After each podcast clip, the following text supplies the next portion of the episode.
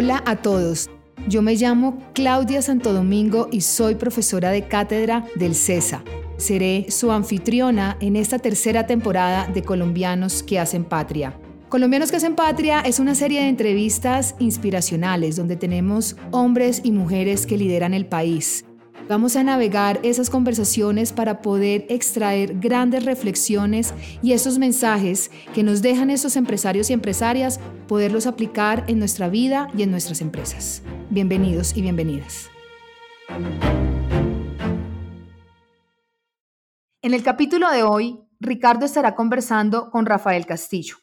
Rafael es administrador de los Andes, muy reconocido en el panorama industrial de Colombia y de la región Caribe. Rafael hace parte de varias juntas directivas y también se desempeñó como presidente de la ANDI. Actualmente lidera un proyecto bastante importante en la región Caribe, en Cartagena, llamado Serena del Mar. Serena del Mar es un desarrollo urbano que tiene todo, colegios, casas, universidades, apartamentos y armonía en familia. Con Rafael estarán discutiendo los retos y oportunidades que implica llevar a cabo un megaproyecto de estos, una nueva ciudad dentro de la ciudad. Así es, es una ciudad dentro de la ciudad. Y el negocio o sea, ustedes arrancaron el proyecto de Serena de Mar antes de pandemia. Mucho antes, 2016. 2016. Llega 2019, llega el año duro del 2020. ¿Y qué pasó, digamos, en ese proceso de, de ofrecer, de vender? ¿Mejoró? ¿O ustedes sintieron que Partamos 2020 en tres, prepandemia, durante el encierro y después de que nos abrieron. Porque son tres fechas muy marcadas, muy diferentes. Hasta eh, marzo del 2019, de 2020, perdón, todo venía normal y el, el, pensamiento millennial y el pensamiento de yo prefiero arrendar y no comprar, eso venía dominando todo el asunto de la vida. Eh, luego, ¡pum!, nos encerraron a todos en las casas y nos dijeron, no te muevas de aquí, no puedes hacer nada. Bueno, eso, vivir encerrado uno con, con todos los que de alguna manera no se aguantaba más de un weekend. Todas las industrias tuvieron sus propios retos durante la pandemia. Aunque el virus fue el mismo para todos, la manera y la reglamentación para enfrentarlo fue distinto según el sector. El sector de la construcción en la costa fue un caso bastante interesante, porque no solo es un gran generador de empleo, sino que se volvió un catalizador de cambio. La gente quería que terminaran para irse a vivir al mar. Estar encerrado tres días, o sea, todo nos cambió la, cara y no nos dejaban ni vender ni nada, o sea, nadie podía ir a la sala de ventas. Yo confieso que a nosotros no, yo personalmente, en mi caso, no sufrí tanto porque a la semana del encierro, el gobierno dio una orden muy clara y muy inteligente y es que la infraestructura de la salud tenía que seguir construyéndose. Y allá en Serena del Mar hay hospital. En Serena del Mar hay un gran hospital, se llama el Centro Hospitalario Serena del Mar. Su primera fase es el Hospital Carlos Jaime, en honor a su fundador. Y eh, es un hospital muy importante, de altísima complejidad, operado por la Fundación Santa Fe de Bogotá. Y a ese momento no lo habíamos concluido. Entonces tuvimos visitas de ministro, del alcalde, todo el mundo, hombre, por favor, sigan adelante con la construcción.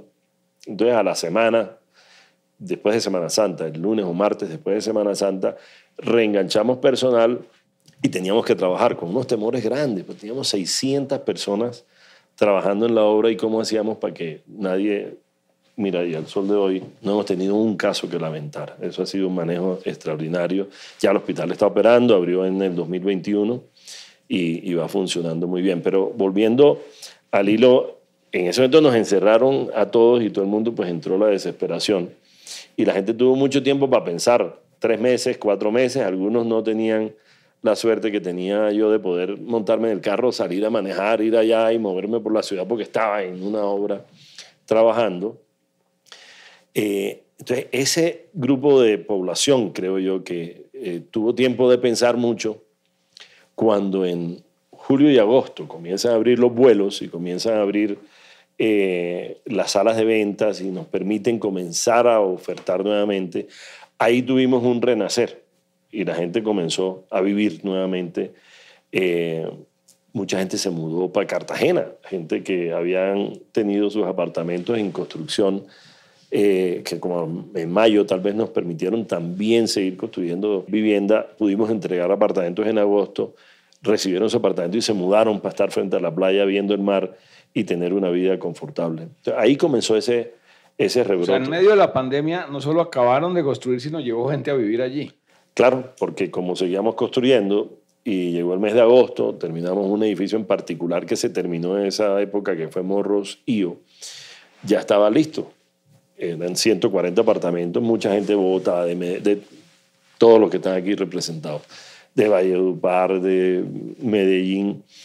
Tenían ahora una residencia frente al mar, divina, y un apartamento de 100 metros o lo que fuera, eh, pero con una vista espectacular, con piscinas, con todos unos espacios que podían disfrutar la vida.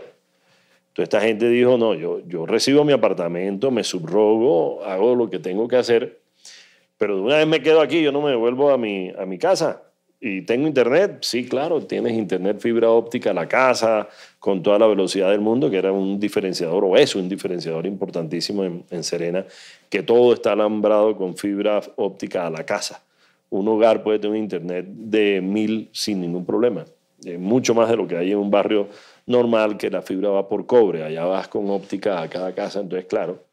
Este movimiento demográfico demuestra uno de los grandes cambios que tuvimos durante la pandemia. La gente cambió su manera de vivir. El entonces famoso reinventarse, remote work, el mundo digital comenzó de verdad y lugares como Cartagena se valorizó un montón donde el trabajo se podía hacer al lado de la familia en tiempos de crisis. Eso permitía a la gente trabajar desde su hogar sin ningún inconveniente. Entonces toda esta gente se fue ubicando en su, lo que pensaban iba a ser su casa de recreo y lo volvió su residencia principal. Y desde ahí estaban los hijos en el colegio, eh, quien trabajaba viviendo su momento especial. Entonces, bueno, eso generó unos retos grandes eh, de mantener eh, toda una ciudad andando. Tal vez ahora les cuento un poquito de, cuál es el concepto de la ciudad como para entender el contexto. Y eso revivió todo. Y desde el punto de vista de la empresa, de, la flexibilidad administrativa, de los procesos, de la gente, ¿cómo, cómo está hoy? ¿Qué, qué, qué transformaciones tuvieron durante la pandemia? Nosotros fuimos, siendo una empresa pequeña, eh, y digo pequeña, eh, tal vez voy a profundizar uno, una cosa que, que, es un mensaje que me gusta pasar siempre. Eh, no Civitas desarrolla esta ciudad que se llama Serena del Mar, es una ciudad de, son más o menos mil hectáreas de desarrollo, que al final va a tener 20 mil viviendas y tiene el hospital, tiene una sede de la Universidad de los Andes, la sede Caribe, eh, oficinas, etcétera, etcétera. Eh, dentro de un marco que respeta tres principios básicos, que es eh, la, eh, planeado para el futuro, que es pensar siempre a largo plazo, que garantice que el que está puede tener la tranquilidad de que su propiedad y su entorno se va a mantener a largo plazo.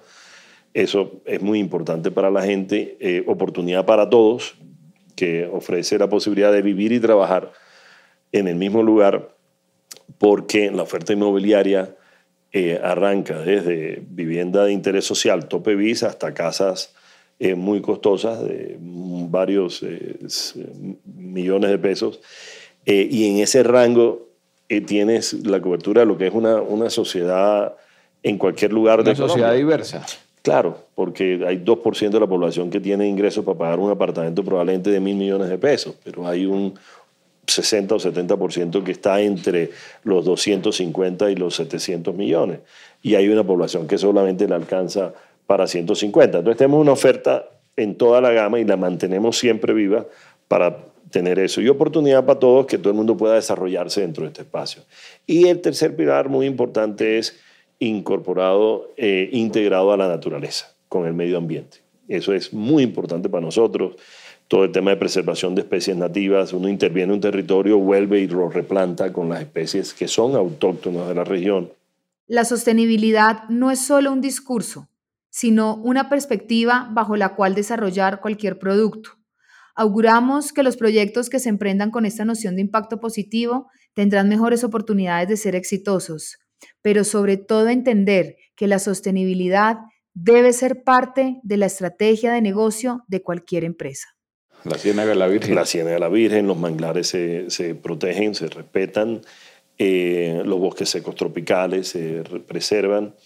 Eh, el agua, por ejemplo, se hace un proceso de pondaje para que haya unas, unos sistemas de atrapamiento de agua en escalonamiento, de manera que cuando llueve no haya un río que arrasa todo, hasta buses y carros, sino que por el contrario genera unos espacios donde habitan los peces, habitan las aves que viven de los peces. Esos son ecosistemas que se van formando. Entonces son ecosistemas naturales dentro de un entorno urbano. Estos tres elementos dan calidad de vida. Como resultado, tú tienes ahí hoy en día, eh, si bien nosotros gestionamos el desarrollo con unas 60 personas, al final hoy viven en Serena del Mar 3.000 personas ya están viviendo hoy. Así es. Y trabajan 2.500 en construcción. No son empleados directos, son empleados sí, las constructoras, de las constructoras y tal. Entonces, cuando uno mira la responsabilidad en una pandemia es, uno como empresario, eh, no es lo que uno se lleva. La gente ve siempre la cuenta de lo que el empresario se lleva para su casa. No, eh, lo que a uno lo pone a pensar muy profundamente es de mis decisiones y de mis acciones depende el bienestar de esas 7.000 personas que están ahí. Si me equivoco y esto no sale adelante, ese multiplicador de esas 6.000 personas por cuatro que tiene una familia, hablando de 24.000 personas. Cuando a mí me cierran todo y dicen hay que encerrarse, yo lo que decía era, olvídate de nosotros, yo puedo que aguante esto, pero ¿y qué va a pasar con 24 mil personas? Esto no es sostenible. Eh, tengo que hacer algo, hay, que hacer lo que sea para que esto, y uno se vuelve enseguida como empresario, es cómo salgo adelante, cómo, cómo logramos superar una crisis. Uno, uno las crisis las ve como un reto de responsabilidad contra los terceros que uno impacta, los eh, stakeholders que se llaman de un proyecto. Entonces, en toda esa ecuación uno comienza a trabajar esa visión de ciudad y de desarrollo y de lograr eh, salir adelante. Digamos, eso yo creo que es el reto más grande cuando te toca una pandemia. Y desde el punto de vista, digamos, yo entiendo que aquí el reto era las personas continuar el proyecto, pero aquí hay un enorme contenido social. ah, ustedes tienen, muy importante. yo sé que ustedes tienen una fundación, o sea, esto no, esto no es una burbuja dentro de Cartagena. Esto, digamos, la parte de la naturaleza, pero están, eh, digamos, viviendas de todos los costos, pero también hay, digamos, una situación de pobreza en Cartagena, que ustedes son muy conscientes de ella. En Colombia. En Colombia. La tenemos, sí. Y gracias porque es una pregunta muy importante sobre, sobre cómo impactar un territorio. Cuando uno llega a hacer algo en un territorio, tiene unos vecinos, unas personas que están en ese territorio y que tienes que trabajar de alguna manera de la mano. Eh, no puedes nunca no trabajar de la mano. Tienes que entender. Allí está Manzanillo. Entonces, claro, cuando llegamos nosotros, esto fue en el 2008 probablemente, estos proyectos son proyectos a 30, 40 años. O sea, yo hoy estoy tomando decisiones que veré los resultados de ellas dentro de 10 años. Antes no, no, es posible. Eh, ¿Y han hecho trabajo hace 20 años? Claro, en 2008 arrancamos eh, y dije, nos me invitaron, pues eh, hay que hacer esto aquí, ¿qué, hay para hacer? ¿Quién está? ¿Qué hay en el lugar? ¿Qué existe? Hagamos un inventario de todo. Eh, y ahí encontramos unas comunidades muy buenas, unas comunidades Manzanillo, Tierra Baja, Villa Gloria y otras comunidades alrededor. Y uno le preguntó al ministerio, bueno, dígame cómo es el área de influencia, hay que hacer consultas previas, lo normal y nos sentamos en mesas de trabajo con la comunidad. Fue, eso fue muy bonito. Mirando las cosas en perspectiva, estos megaproyectos siempre tienen muchísimos años detrás. No son solo los muchos años construyéndose, sino los muchos años de planeación, pero sobre todo la comunicación con las comunidades, de entender sus necesidades y al llegar con estos nuevos proyectos, hacerlos parte de estos, de sortear imprevistos legales y cambios de gobierno. Yo mismo estuve presente todo el tiempo con ellos, como en el 2013 ya comenzamos a sentarnos, cuando nosotros teníamos una idea de qué era lo que nosotros queríamos, porque uno para sentarse a hablar tiene que saber uno qué quiere, oír qué quiere la otra persona y luego entender qué queremos juntos. Y cuando encontramos qué queremos juntos, pues podemos lograr una visión de futuro. Entonces en ese momento nos sentamos y dijimos, bueno, ¿ustedes qué quieren? Yo pienso hacer esto aquí. ¿Y cuáles son sus temores? Y los temores era ser desplazado del territorio, obviamente, y no ser parte del desarrollo, o sea, perderme... No ser parte de esa oportunidad. No ser parte de la oportunidad. Entonces, ¿cómo se resolvía eso? Pues eh, llegamos a unas mesas de trabajo y las conclusiones fue educación para el trabajo con pertinencia, es decir, de nada me sirve estudiar por estudiar, me sirve estudiar para algo. Uno, el cartón colgado en la pared no le sirve para nada. Eso es chévere, un arete bonito, ¿para qué te sirve? No, eso es porque te sirve para algo. Entonces, bueno, ¿y cuáles son las competencias que ustedes necesitan y qué son las competencias que yo voy a dar? Yo voy a hacer un hospital, necesito enfermeras, necesito instrumentistas, necesito médicos, necesito... Eh, vamos a construir no sé cuántos edificios, necesitamos gente que sepa de albañilería, de ingeniería, de estas cosas. Vamos a hacer jardinería eh, con especies nativas, entonces necesitamos gente que le guste la botánica. ¿Quién hay aquí que le guste la botánica? Em, y eso pues da un inventario base y decimos, uy, aquí hay que educar mucho. Entonces arrancamos a trabajar con el SENA, con todas las autoridades y uno se vuelve como la bisagra de una puerta, el que une eh, la población que está en el lugar, el propósito con la autoridad. Entonces esa bisagra al final junta esos intereses mutuos. ¿Y esto lo hizo la fundación o a través de qué creamos una fundación, eh, se llama la Fundación Serena del Mar, para que tuviera dedicación exclusiva a eso. Eh, Esas son de las cosas que en, en negocios uno aprende rápido en la vida, que las cosas tienen que tener dueño. Tiene que tener alguien responsable por el resultado. Cuando es de todos, eso suena muy bonito, pero al final no funciona. Uno necesita a alguien que diga, este es el que lo está liderando. Entonces digo, creemos una fundación, una fundación que tiene un gerente, un equipo social de trabajo que entiende la problemática y puede estar dialogando permanentemente con, con la población. Fast forward, hoy generamos eh, en concurrencia, hay 270 empleos de una población que eran 2.000 personas cuando llegamos, es muy importante. Y a lo largo de la historia hemos generado 2.500 empleos. De residentes de la zona. De primeros residentes, llamémoslos así. Gente que estaba ahí. pues ya todos los nuevos también son residentes, ya son vecinos. No, de acuerdo. De los primeros. Eh, de los que estaban ahí antes en el territorio. Han generado empresas colaborativas muy interesantes. Por ejemplo, eh, hay una que se especializó en jardinería, en sembrar. Entonces ellos nos dijeron, bueno, danos técnicas para yo ser empresario. Pues yo como soy empresario, yo, solamente empleado, no, no me gusta ser empleado. Perfecto, me parece. Entonces les enseñamos contabilidad, cómo hacer un plan de negocios, cómo contratar, todo ese apoyo eh, con expertos en el tema. De, las universidades locales nos ayudaron muchísimo, todas han apoyado eh, cada una en lo suyo. Y estas personas eh, fundaron sus propias empresas. Una tiene 60 empleados, otra tiene 70, otra tiene 50 empleados. Hacen unos jardinería, otros hacen mantenimiento, hacen obras menores civiles. Eh, además de los empleados, tienes ese tipo de, temas. Otro fue temas de colaboración con medio ambiente, que eso fue también educación al medio ambiente. Em, incorporarlos al tema de la salud, incorporarlos a todo el proceso de creación de valor dentro del lugar. Y la verdad es que eso nos dio un resultado extraordinario. Hoy en día vamos de la mano con las comunidades. Rafa, eh, entiendo esto. Miremos, digamos, tú trabajas en Cartagena, pero digamos la influencia es en toda la región Caribe y en todo el país, por supuesto. ¿La pandemia cómo impactó? ¿Cómo, es, cómo están hoy? Cartagena, otras ciudades de la costa en algunos aspectos claves hubo aprendizajes, hubo mejoras?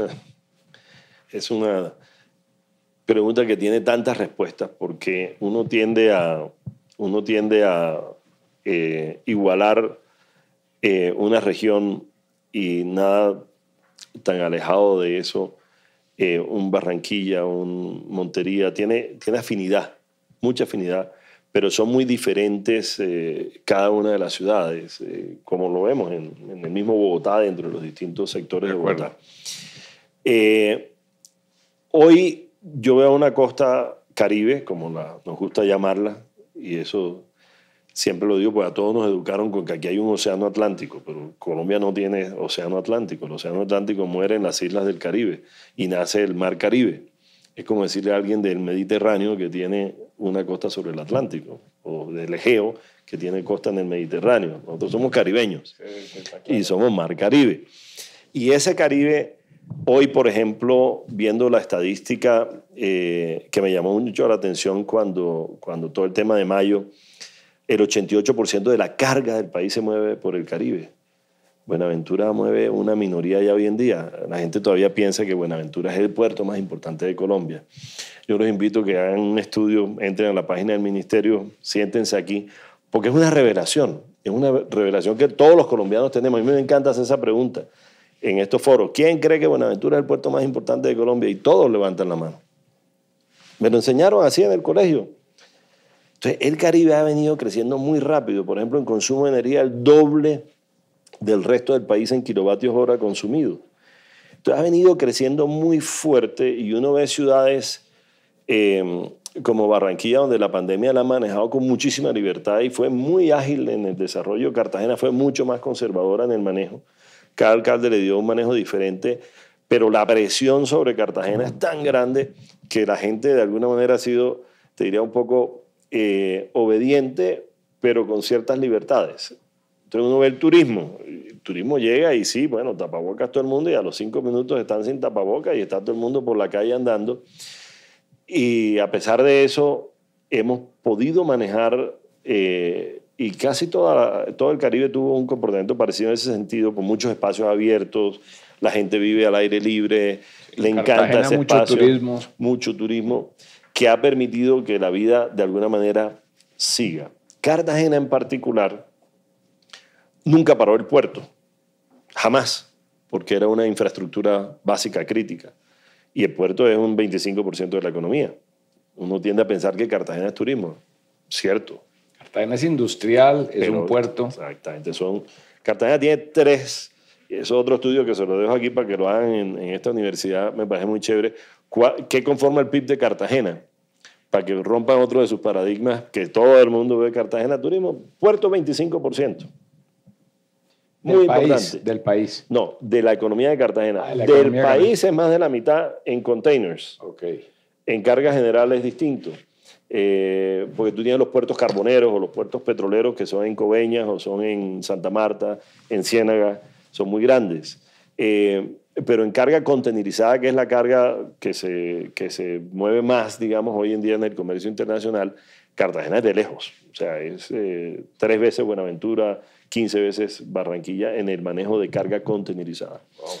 Entonces, teníamos la fortaleza de la industria, la fortaleza portuaria y logística, que es un 25% más o menos del, del, PIB, esos son mis cálculos mentales, y el turismo es otro tanto.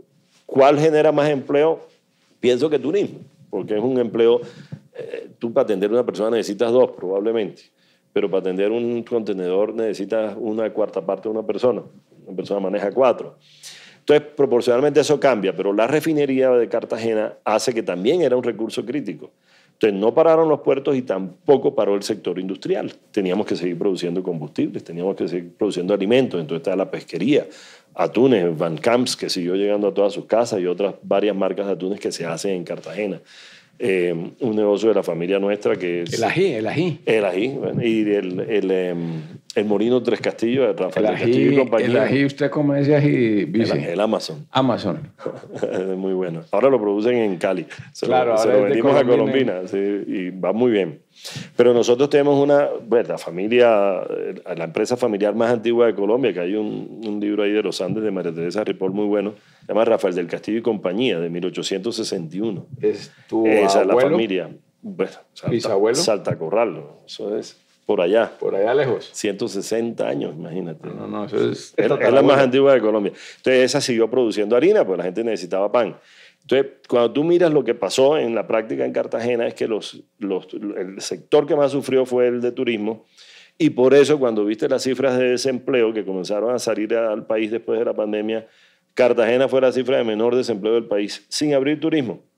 Ya abriendo turismo, seguimos siendo la cifra de menor desempleo, 10,5%. Y digamos, eh, algún sector se fortaleció, digamos, nosotros en la, en la pandemia ganamos en conciencia. Sí. En conciencia, digamos, nadie se salva solo, eh, todos hacemos parte del, del, nadie es una burbuja. ¿Cartagena avanzó en esto? Mucho. Yo, yo soy muy activo en, en, lo gremial, me encanta. Me parece que uno se tiene que asociar para poder compartir eh, experiencias con los demás, así aprende. De hecho, el proceso de un Serena del Mar es muy, no voy a decir que es asociativo, pues no lo es, pero nuestra invitación siempre es a tener eh, muchos desarrolladores en Serena. No trabajamos nosotros solos, no, podemos. Esta visión de nación en conjunto, de construcción de patria colectiva, es muy importante.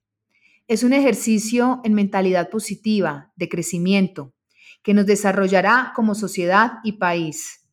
Es verdaderamente ilusionador escuchar estas perspectivas de parte de los grandes empresarios del país, donde podemos evidenciar cada vez más un liderazgo consciente y con propósito. La vida necesita aliados, socios y tal. Los gremios trabajaron muy activos.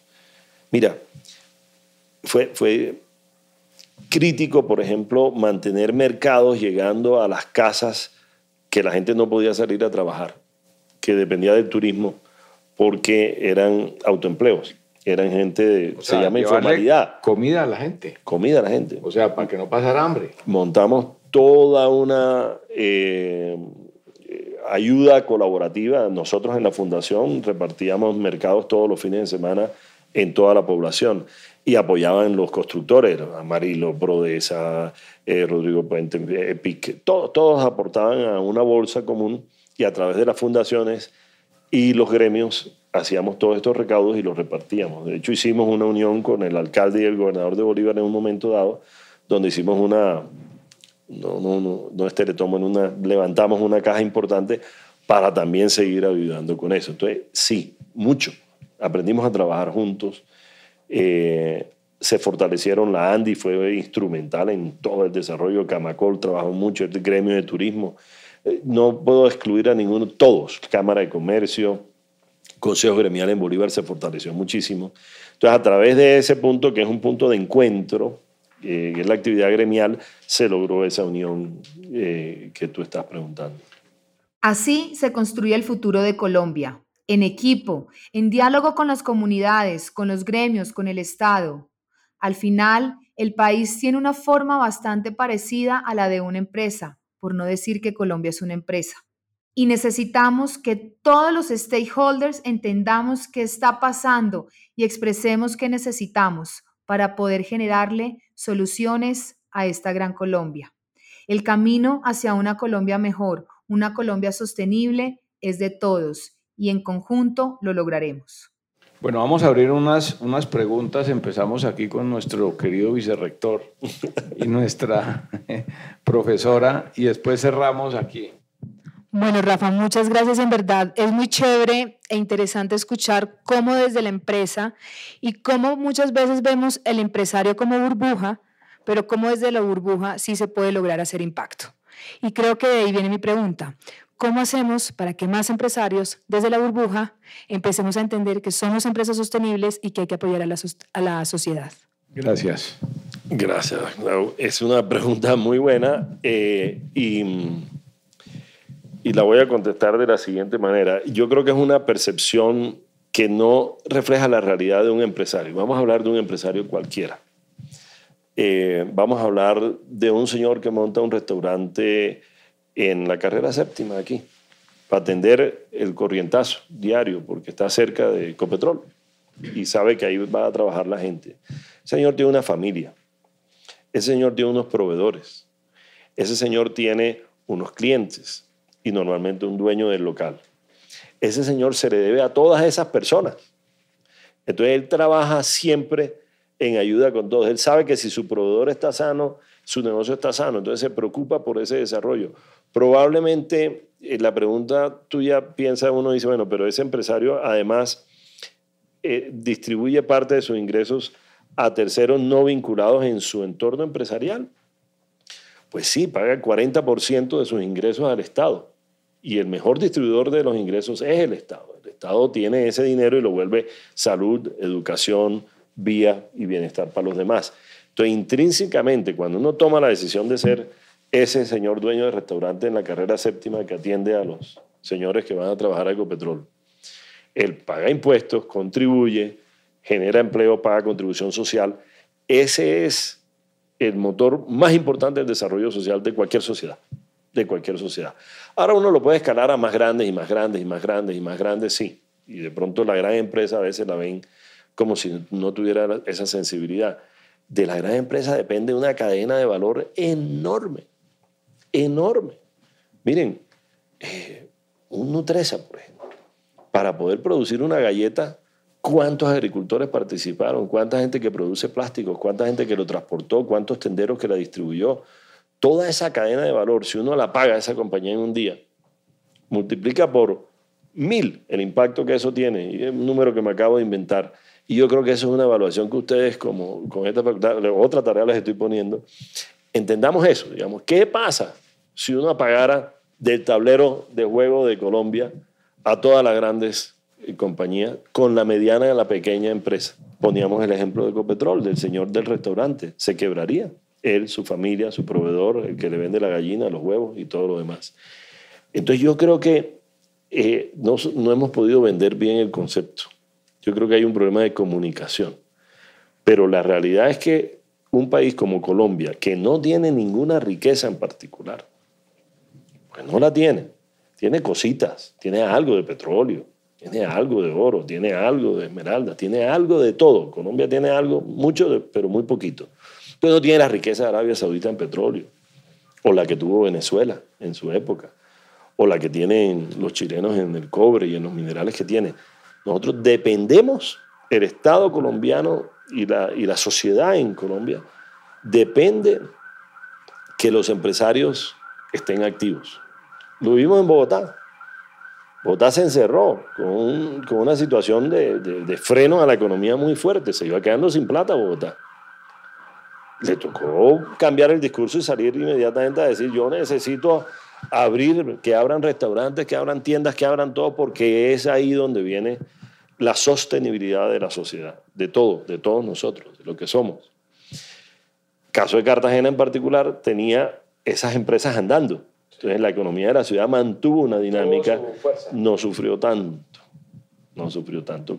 El turismo sí le pegó muy duro, porque obviamente todo ese empleo que estaba ahí, ahí es donde entramos a ayudar.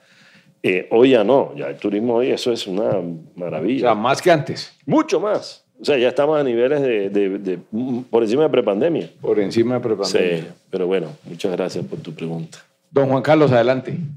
Una pregunta muy ligada al CESA, a lo que es nuestro espíritu y es el tema de emprendimiento. Usted que ha estado tan involucrado con todo el tema gremial, ¿cómo, cómo están manejando el tema de emprendimiento y si se ven ahora ya después con la pospandemia, la reactivación, que en Cartagena haya nuevos emprendimientos y cómo los canalizan, fuera todo el tema de gobierno y el apoyo gubernamental.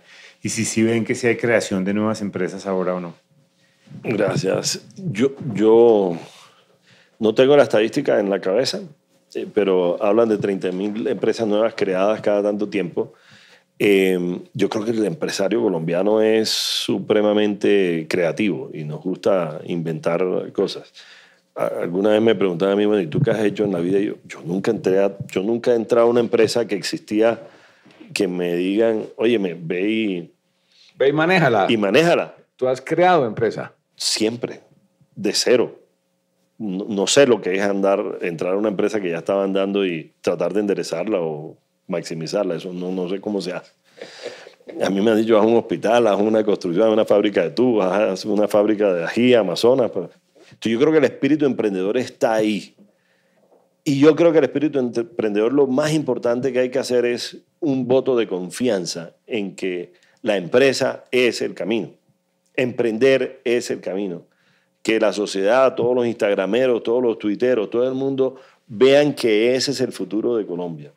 Que la gente se sienta estimulada a hacerlo y que no se sienta vergonzante, porque es que si yo hago empresa, entonces yo voy a ser el que no. ¿Cómo así? ¿Yo soy malo? No, es que eso es lo que queremos. El país tiene que llegar a esa conclusión. Para mí es ahí donde está la cosa. Muchas gracias. Aquí tenemos una pregunta. Adelante. Eh, hola, me llamo Sofía. Eh, te quería preguntar, la, al principio te dijeron que si estabas mejor, igual o peor, y tú contestaste que mejor. Me parece, como me quisiera como preguntarte por qué, como que si no hubiera habido pandemia, si hubieras hecho algo distinto como a lo que hiciste habiendo pues pandemia. Muchas gracias. Tengo que pensar a ver cómo te contesto eso, Sofía.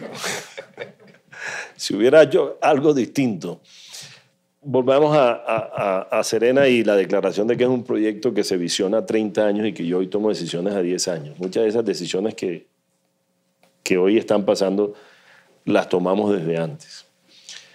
Eh, yo te lo voy a comparar con, con una fiesta, probablemente. Tú sabes que vas a bailar y vas a bailar las seis horas. Y ya más seis horas son 30 años. Lo que no sabes es qué ritmo te van a poner y tienes que estar preparado para bailar salsa, merengue, champeta, lo que sea, si te quieres mantener en el baile. Si no tienes la flexibilidad, no eres capaz de sobrevivir esas seis horas de fiesta o 30 años de vida empresarial. Entonces nos cambió, nos cambió el ritmo, pero el propósito no. El propósito sigue siendo igual. Tenía que construir la ciudad soñada, una ciudad que va a tener esto y tenía que mantener la tranquilidad, o tengo que mantener la tranquilidad de todos aquellos que creen en nosotros, que compran su vivienda ahí, de que esos valores, esos tres principios básicos están. Cambiamos el ritmo de la música en el sentido de, hombre, le estamos dando más énfasis al tema eh, medioambiental, de, de vivir con el ecosistema y cada día haciendo cosas más incorporadas a eso porque descubrimos que la gente está valorando mucho más eso. Cambiamos, por ejemplo, eh, los diseños arquitectónicos de los apartamentos. Antes la gente, el estudio para trabajar eso era secundario. era un hueco ahí para meter una, no sé qué sé yo. La caja con los zapatos hoy, la casa es oficina. colegio. Exactamente. Eh, o sea. Y hasta renta para la gente, porque alquilan, alquilan la habitación. Entonces hay un diseño que tipo de, esta firma diseñó un apartamento que tiene dos puertas y puede dividir el apartamento y él puede tener un apartamento de 70 metros cuadrados con dos habitaciones o un apartamento de 40 y uno de 30. Interesante, lo vendió en cuatro o cinco meses. Entonces, lo que te obliga a entender un poco más cómo adaptas eh, lo micro, porque finalmente la pandemia todos decíamos, esto tiene que pasar, esto no es sostenible, esto no puede ser para toda la vida así, como lo que está pasando hoy con la guerra de Ucrania. Eso no puede ser el mundo está muy maduro. Aquí no, no, no va a haber una tercera guerra mundial. Yo no creo. Es perfectamente imposible. Pero bueno, hay que adaptarse. ¿Qué pasa cuando esas cosas pasan? ¿Cómo me preparo para la siguiente vez que esto pase? Entonces, todas estas cosas lo que hacen es uno pensar su táctica, pero no cambiar su estrategia necesariamente. Para algunos sí. Por ejemplo, los fondos inmobiliarios que invertían solamente en oficinas, pues el negocio de las oficinas era muy bueno. Ups, eso cambió. El mundo cambió. Entonces están invirtiendo en apartamentos para arriendo o están diversificando su portafolio en otra serie de cosas porque terminaste expuesto.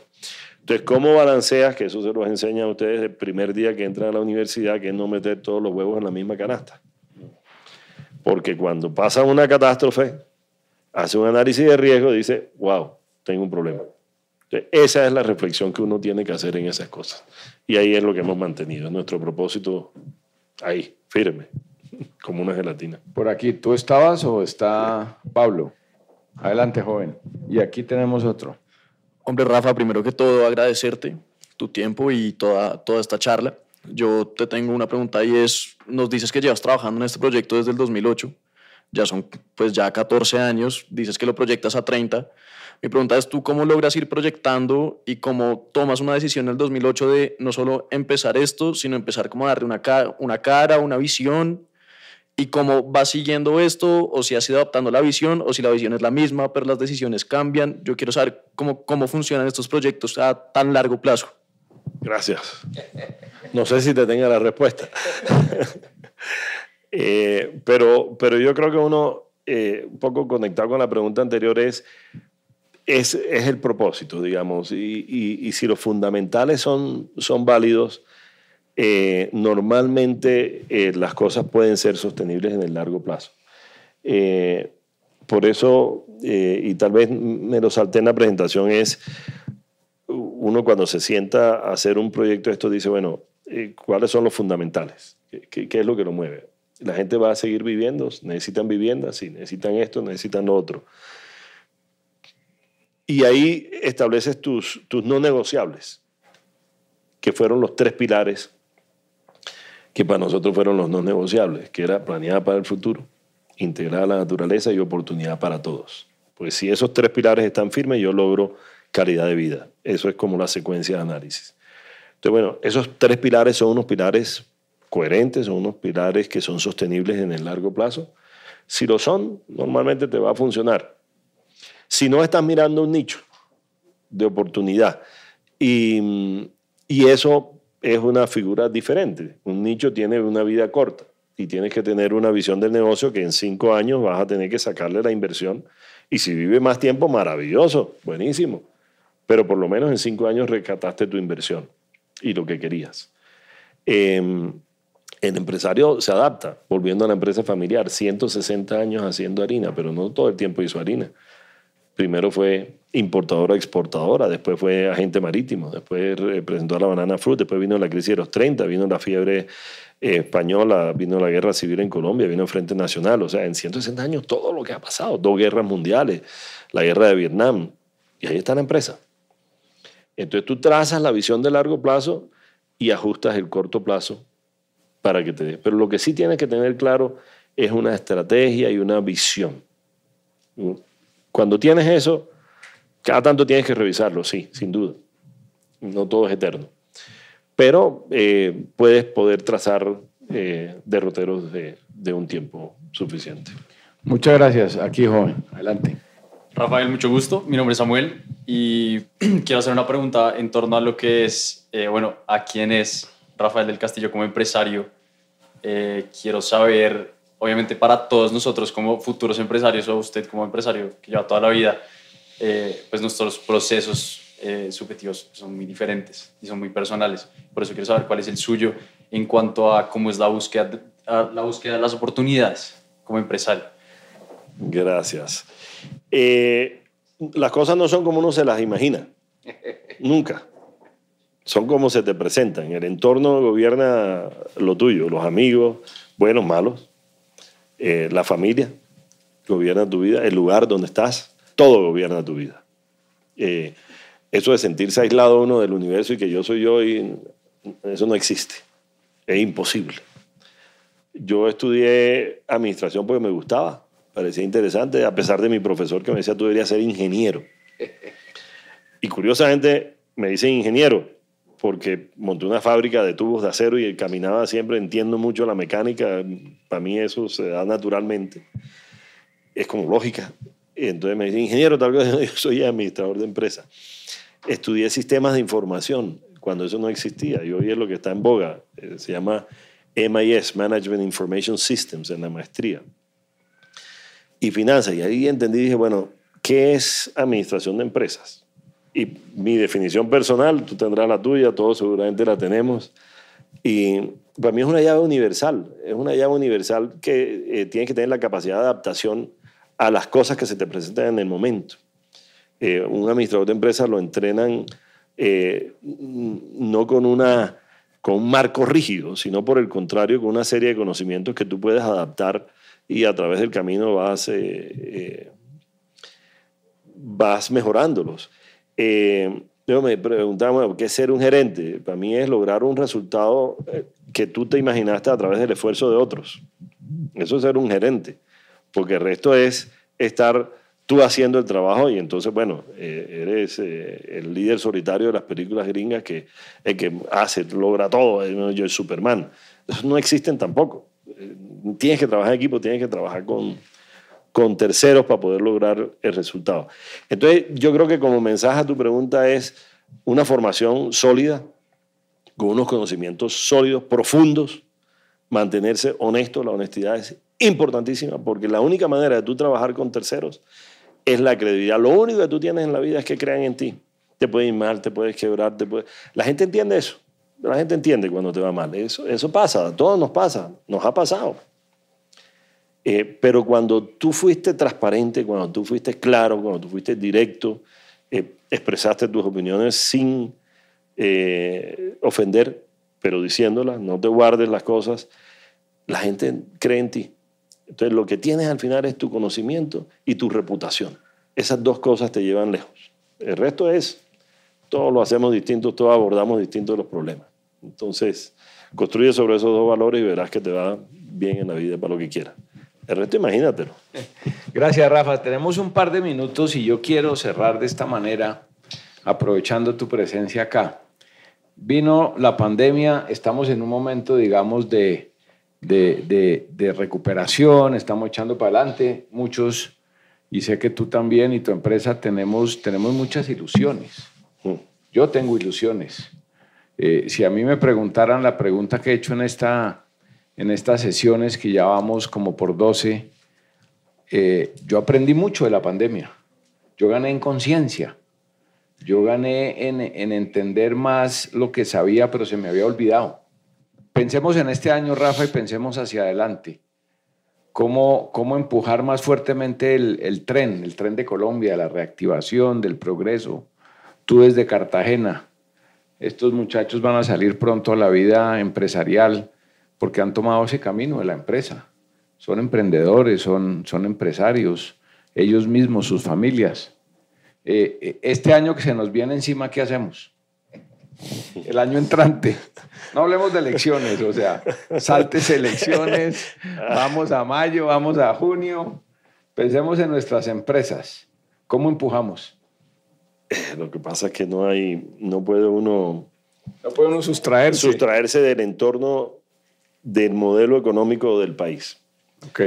Entonces, la primera, la primera cosa que, que, que a mí, por lo menos en mi, desde mi óptica, me interesa fortalecer es tener el modelo económico de que la empresa es el eje del desarrollo de un país como tal. Eh, en ese creo, en ese es lo que he sido, con todos los años de experiencia de la vida, me ha enseñado que eso es lo que saca el país adelante. Entonces, tener un, marco político eh, que garantice e, esa estimulación de la generación de empresa, de la generación de empleo, es fundamental. Teniendo esa estabilidad jurídica, teniendo esa estabilidad en las reglas del juego, es seguir haciendo lo que sabemos hacer y ver un poco el mundo más hacia afuera.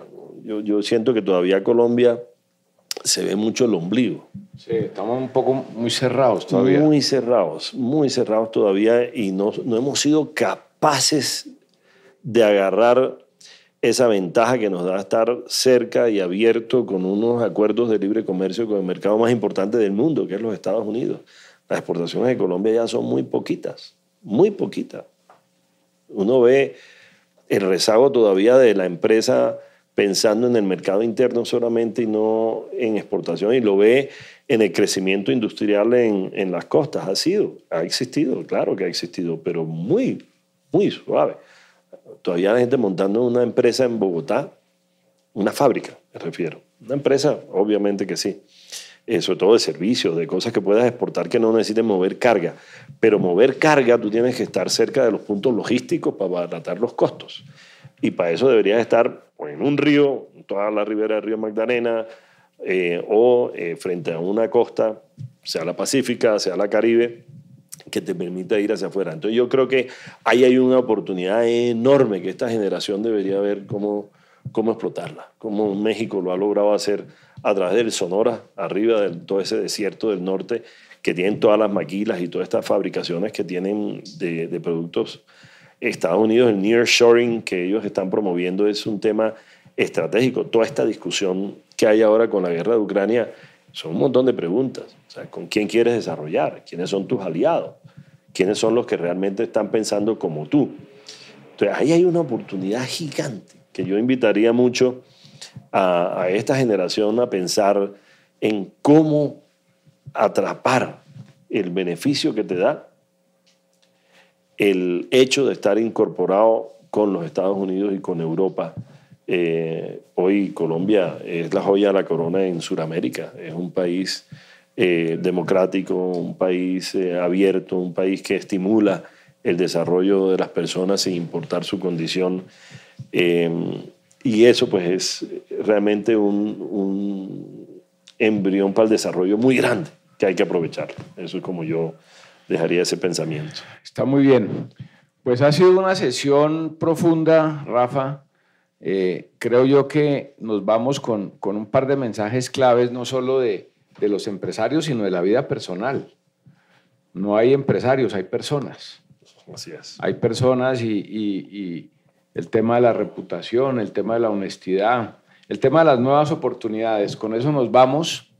Muchas gracias, Rafael Simón del Castillo. Muchas gracias a ustedes. Líder de la costa, líder de Colombia. Eh, eh, hacer empresa hoy en día en Colombia es muy emocionante en estos momentos. Tener una fundación es muy emocionante, ayudar, ser parte de la transformación de las familias es muy emocionante, es gratificante. Así que la invitación a estos jóvenes, a todos los que nos escuchan, es esa, inspirarnos unos a otros en el trabajo, en, en la prosperidad. Muchas gracias por su atención. Nos vemos en próxima oportunidad. Estamos en Colombianos que hacen patria. Rafael del Castillo, Cartagena, Serena del Mar. Hasta pronto. Muchas gracias.